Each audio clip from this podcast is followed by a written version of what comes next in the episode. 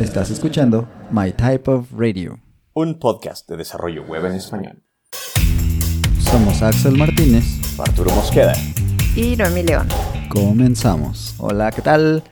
Bienvenidas, bienvenidos a esta nueva instancia de My Type of Radio, su podcast favorito para web development en español. Mi nombre es Axel Martínez y en esta ocasión pues estoy solito.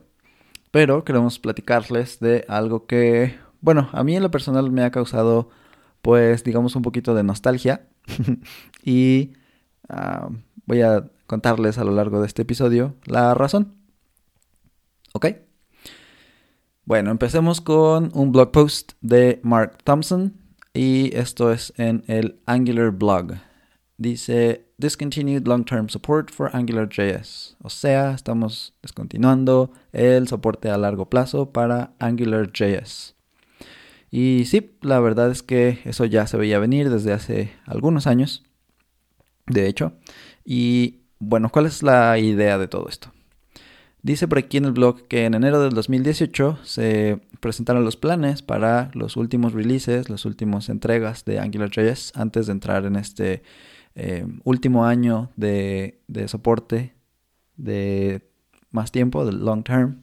Y dice eh, que se extendió este LTS, el Long Term Support, para eh, por causa de la pandemia, porque bueno, ya sabemos que llegó y todo, entonces hasta diciembre del 2021, el 31 de diciembre, sería ahora sí, ahora sí, ahora sí, el último de los días de AngularJS.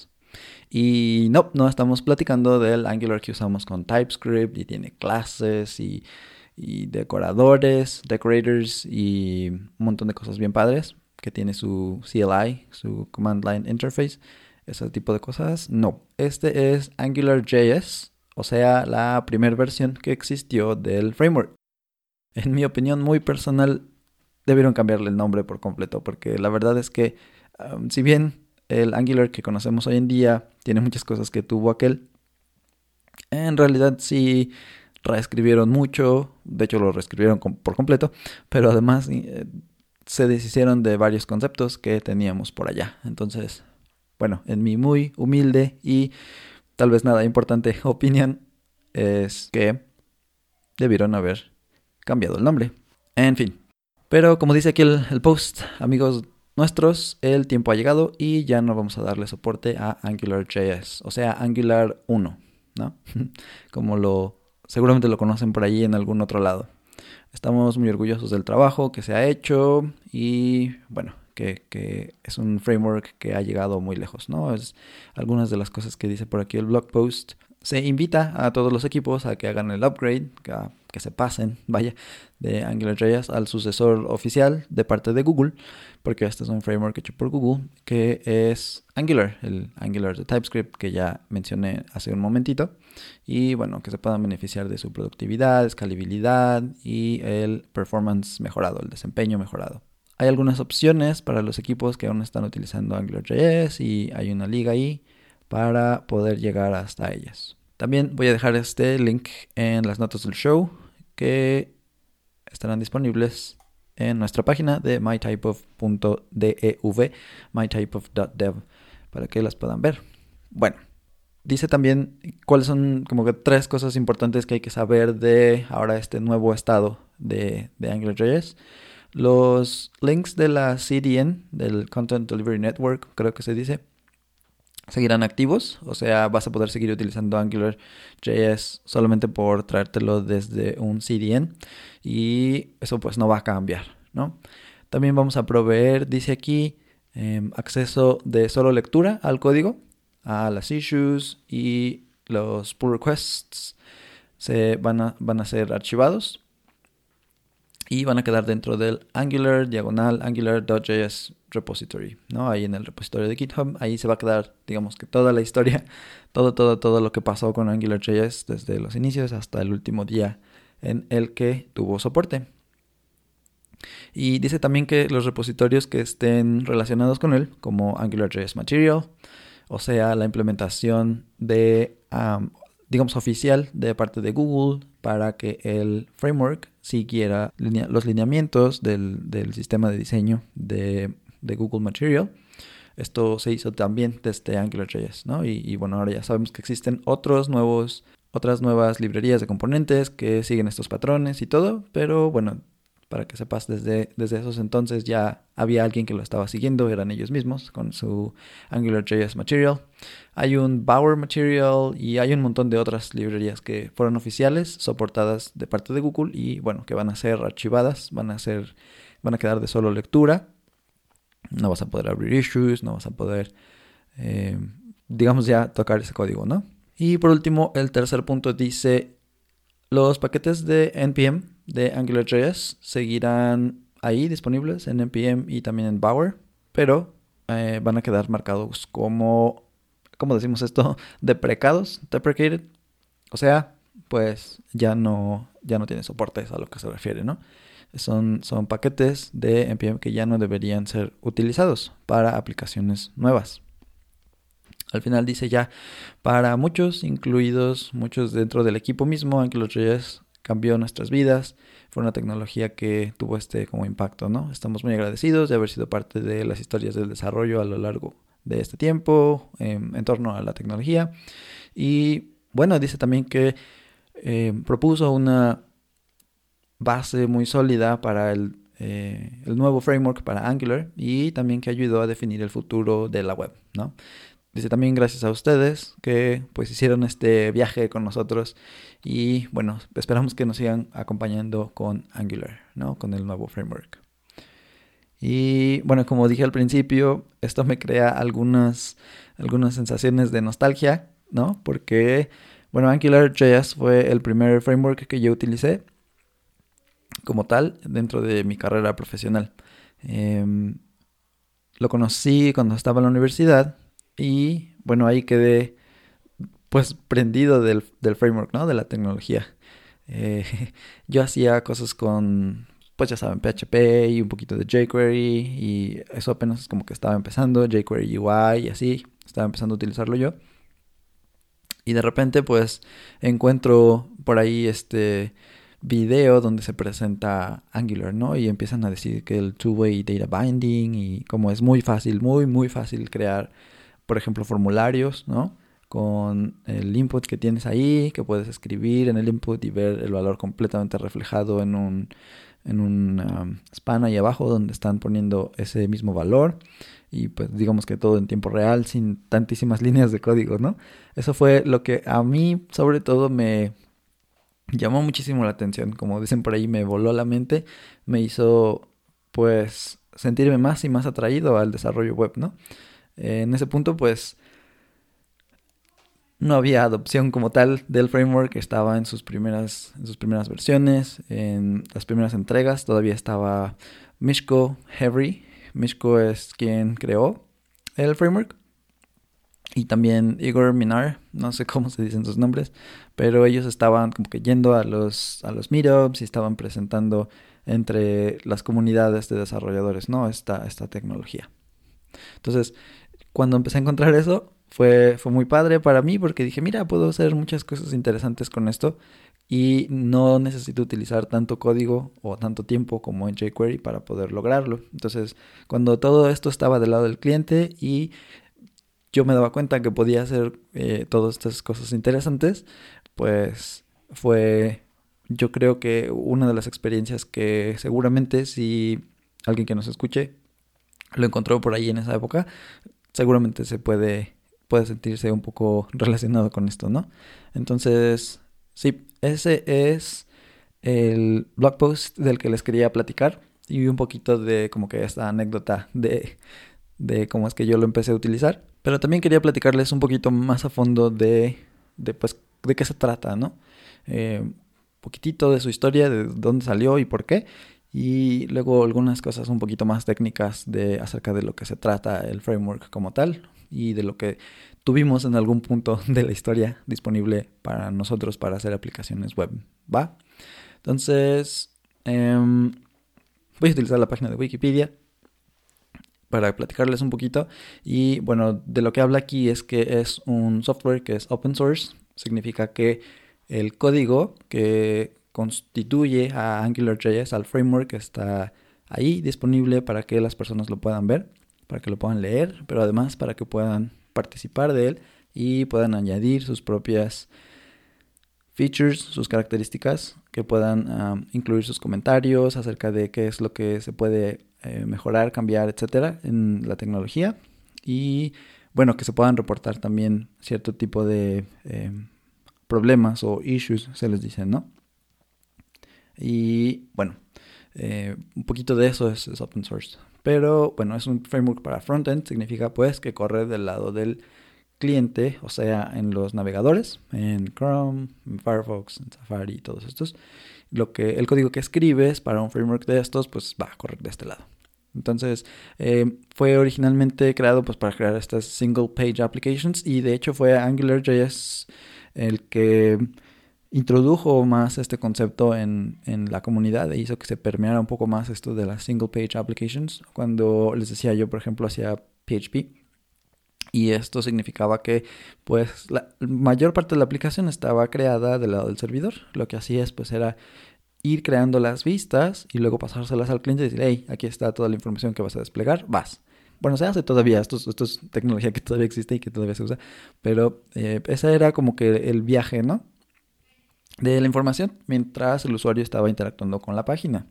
En el caso de las single page applications, lo que sucedió ya fue pues que una buena parte de la lógica del proyecto estaba del lado del browser, del lado del navegador. Entonces podías hacer que las interacciones con los botones y que si los dropdowns y los drag and drops y no sé qué, todo eso estaba ya del lado del cliente y lo que podías hacer pues era presentar una experiencia más rica para el usuario, ¿no? Una experiencia un poco más inmersiva, digamos, que no tomara tanto tiempo el ir y venir entre la información del server y el cliente, pero además que pudieras em, ver diferentes partes de tu aplicación que fueran actualizadas. Entonces, un cachito por aquí de una tabla tenía información que se iba actualizando de a poco y luego de este lado donde tú estabas escribiendo, pues no se modificaba esa información, ¿no?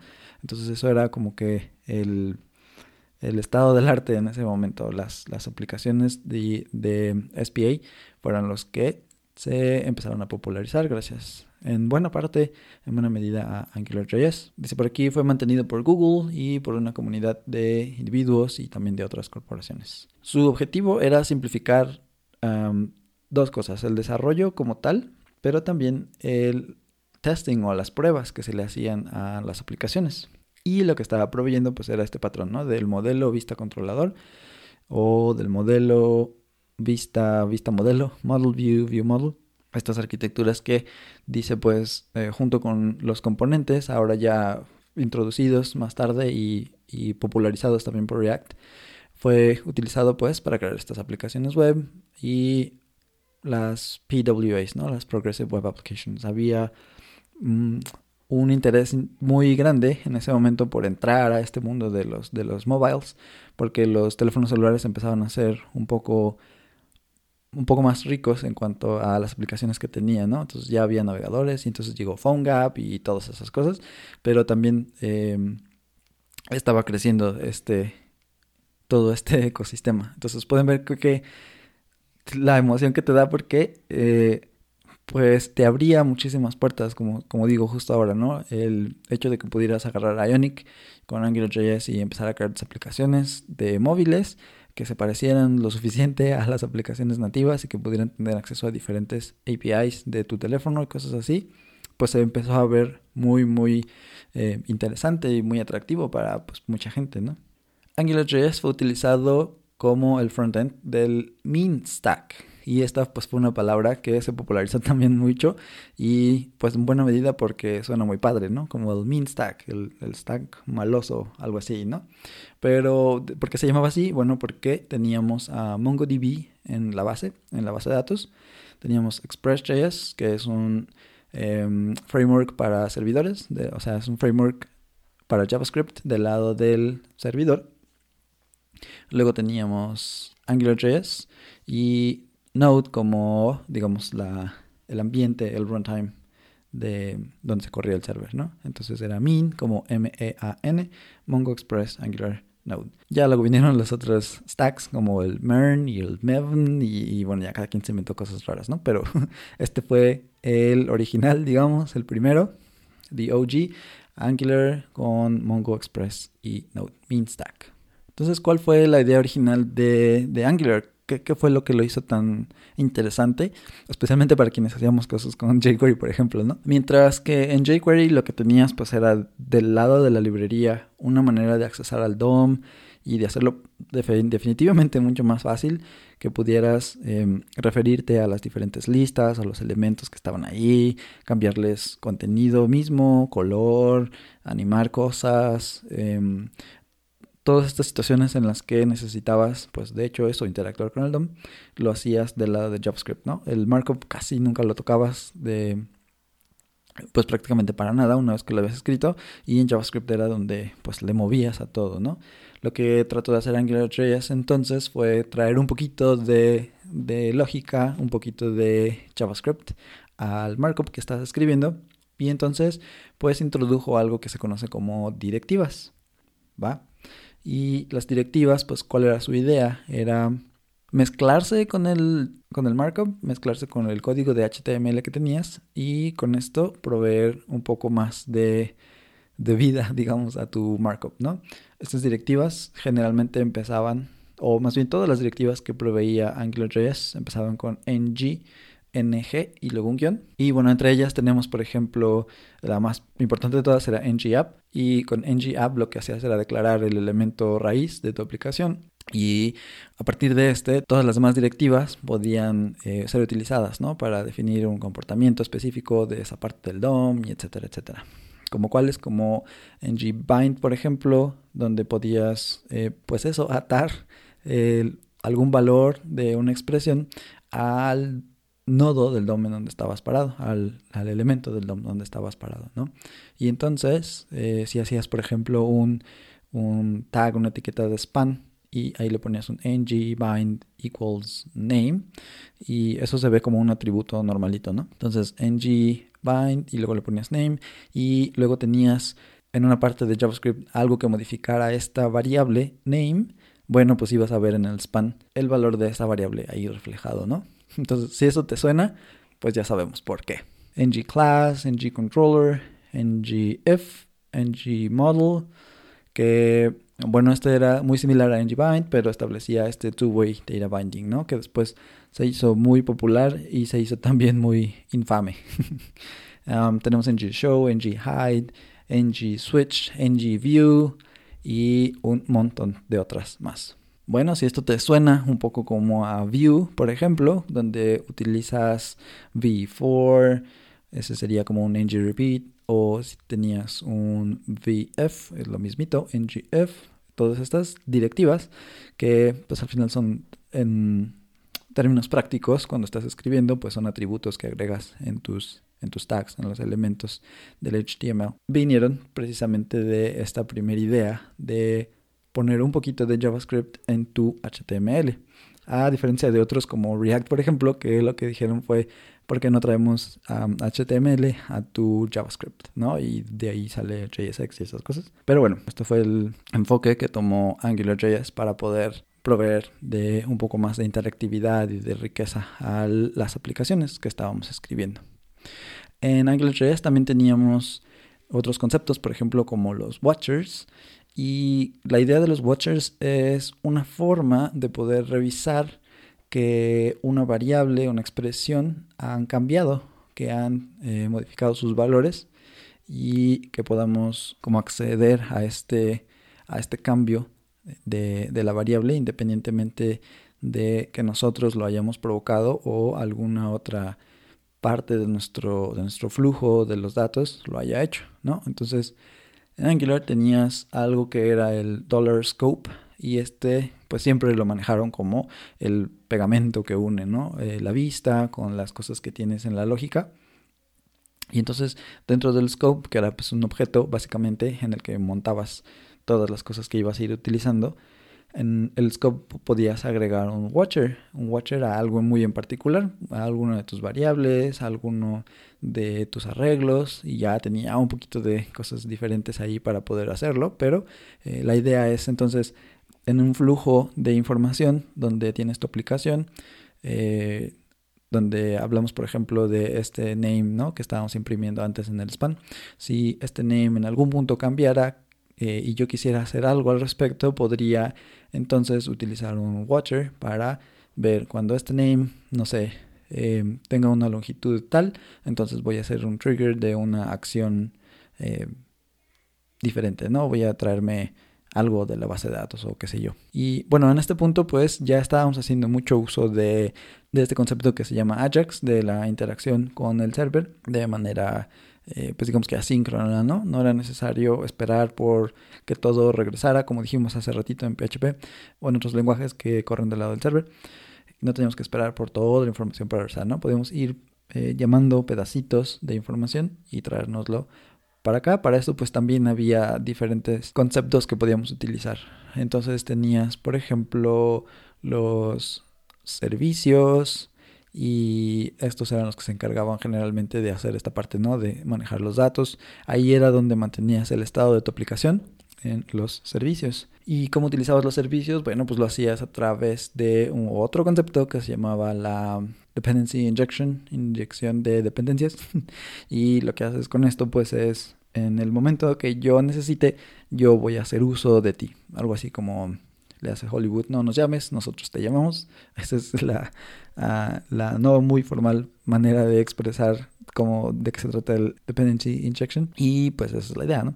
Cuando sea que yo necesite utilizar este servicio que llama a la base de datos o a la más, más específicamente al endpoint de la RESTful API, de tu API de, de, tipo REST. Cuando sea que yo lo necesite, voy a hacer uso del servicio, ¿no? Entonces lo voy a instanciar y lo voy a utilizar cuando lo necesite. Entonces eso también era parte de AngularJS. Había controladores y estos pues eran justo el nombre. Eh, se encargaban generalmente de tener lógica para, para, la aplicación. La idea en general de buenas prácticas era tenerlos muy ligeritos y etcétera, etcétera, ¿no?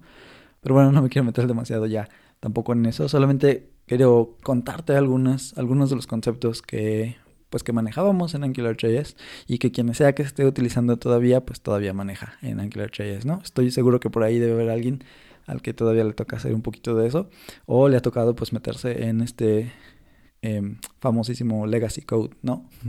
Alguna aplicación que estuviera corriendo en AngularJS antes y ahora la están mudando a, no sé, React o algo, o a Svelte. Por ahí si estás escuchándonos y andas por ahí, échanos un tweet y cuéntanos cómo te va con eso, si todavía estás usando AngularJS y lo estás portando o si sigues dándole mantenimiento, cómo te está yendo con eso. bueno, había algo muy interesante que eran todas las palabras, digamos, entre comillas, reservadas que tenía AngularJS, ¿no? Que empezaban con este dólar, el dollar sign, el signo de pesos o de dólar. Y ya platicamos del dollar watch, del dollar uh, scope.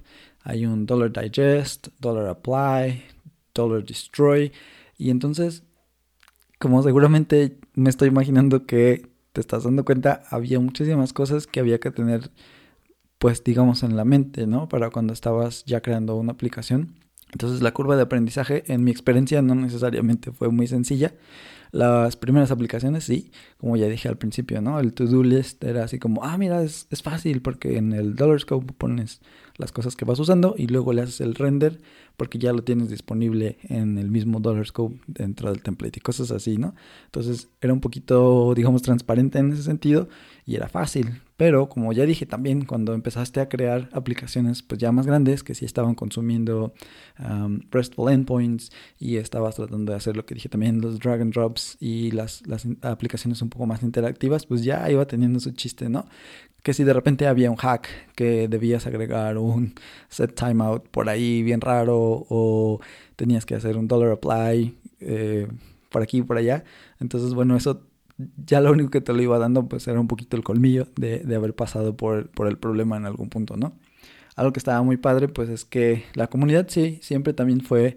Eh, grande, al menos en mi caso, siempre hubo formas de encontrar eh, ayuda, eh, siempre había alguien que ya había resuelto el problema por el que yo estaba pasando. Y bueno, hay mucha gente que pasó por eh, problemas de performance. Eso es una de las cosas de las que yo más he escuchado mientras pues yo sigo desarrollándome, ¿no? Como, como profesionista, siempre he escuchado que AngularJS tenía muchos problemas de performance.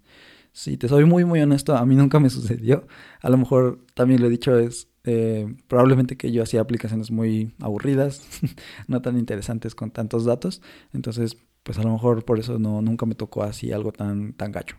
Pero eh, lo que sí alguna vez llegué a ver fue alguien que implementó un, un grid con miles de miles de filas de rows y pues tuvo que meterse ahí con un poco de virtualización y así, ¿no? Pero en este punto pues ya teníamos bastantes años con AngularJS, entonces había alguien muy muy inteligente que ya había creado toda esta parte que estoy hablando de la virtualización y de los grids que te permitían cargar muchísima información y luego desplegarla, ¿no?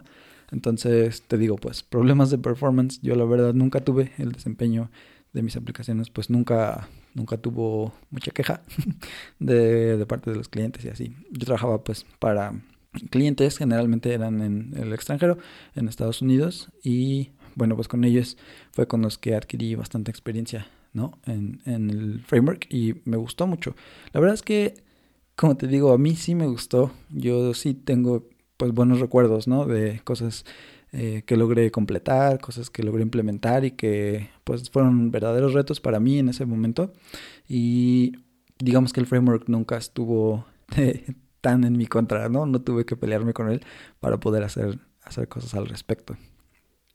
Entonces, bueno, eh, yo creo que no lo voy a hacer demasiado largo. Tenía algunos, algunos eh, facts, algunos hechos que compartirte acerca de ya sabes en qué año se hizo y qué cosas interesantes que sucedieron, algunos, eh, algunos datos por acá loquillos acerca de AngularJS, pero sí, más bien quería hacer una especie de episodio de anécdota donde te contó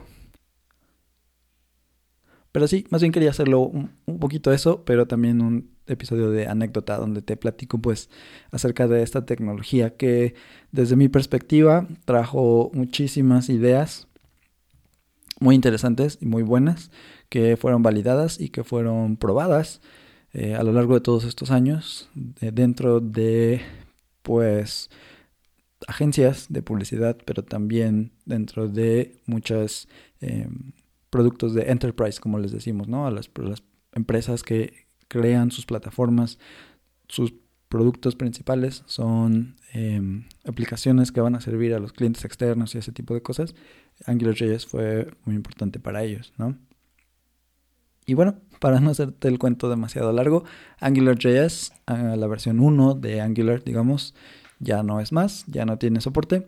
Eh, si estás trabajando con él, ojalá que, pues bueno, hayas seguido aprendiendo otra tecnología a la par. Es muy importante mantenernos actualizados. Esto es algo que pues hay que recalcar, ¿no? No nos podemos casar, como dicen por ahí, con una sola tecnología y a veces defender la capa y espada no es lo más recomendable porque pues nunca sabemos cómo va a cambiar el, el entorno, ¿no? El ecosistema. Hoy estamos muy felices con nuestros React y Views y en algún punto va a llegar un Svelte que le mueva el tapete a todo el mundo y entonces, bueno, en algunos años a lo mejor estamos platicando de el último día donde hay soporte para Vue, por ejemplo, ¿no? Que a mí me encanta tanto en este momento.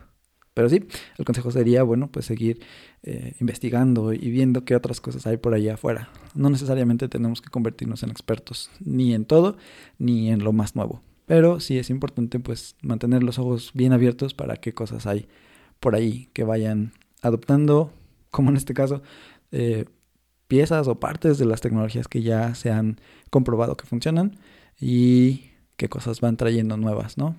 Es muy interesante este trabajo del web development y ojalá que con estos cuantos episodios, especialmente donde te contamos cómo nos ha ido a nosotros, sepas que no estás sola o solo y bueno, también que nos platiques. Eh, nos encantaría escuchar cosas interesantes acerca de AngularJS. Si tienes alguno por ahí, si estás trabajando, como dije, con él todavía, sería muy padre que nos contaras. En nuestro Twitter estamos también ya en Instagram, un poquito a regañadientes.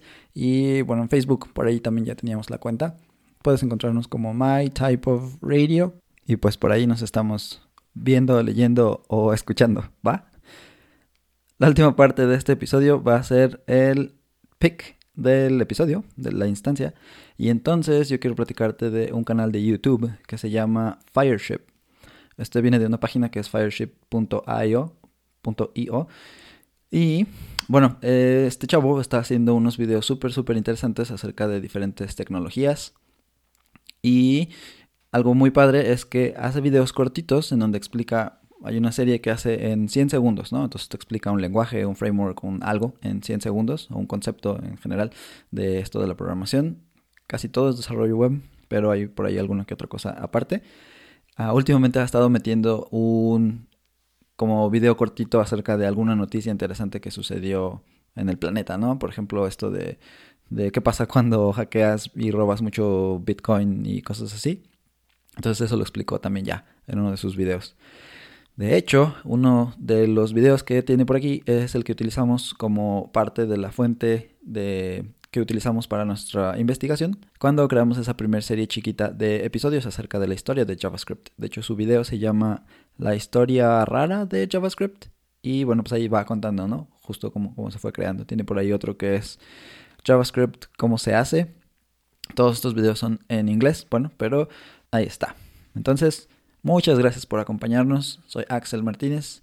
Nos escuchamos pronto. Seguimos en contacto por ahí en las redes. Bye. Muchas gracias por escucharnos. Puedes suscribirte desde Spotify, iTunes o tu reproductor favorito. Síguenos en redes sociales como My Type of Radio. Y nos escuchamos en la próxima.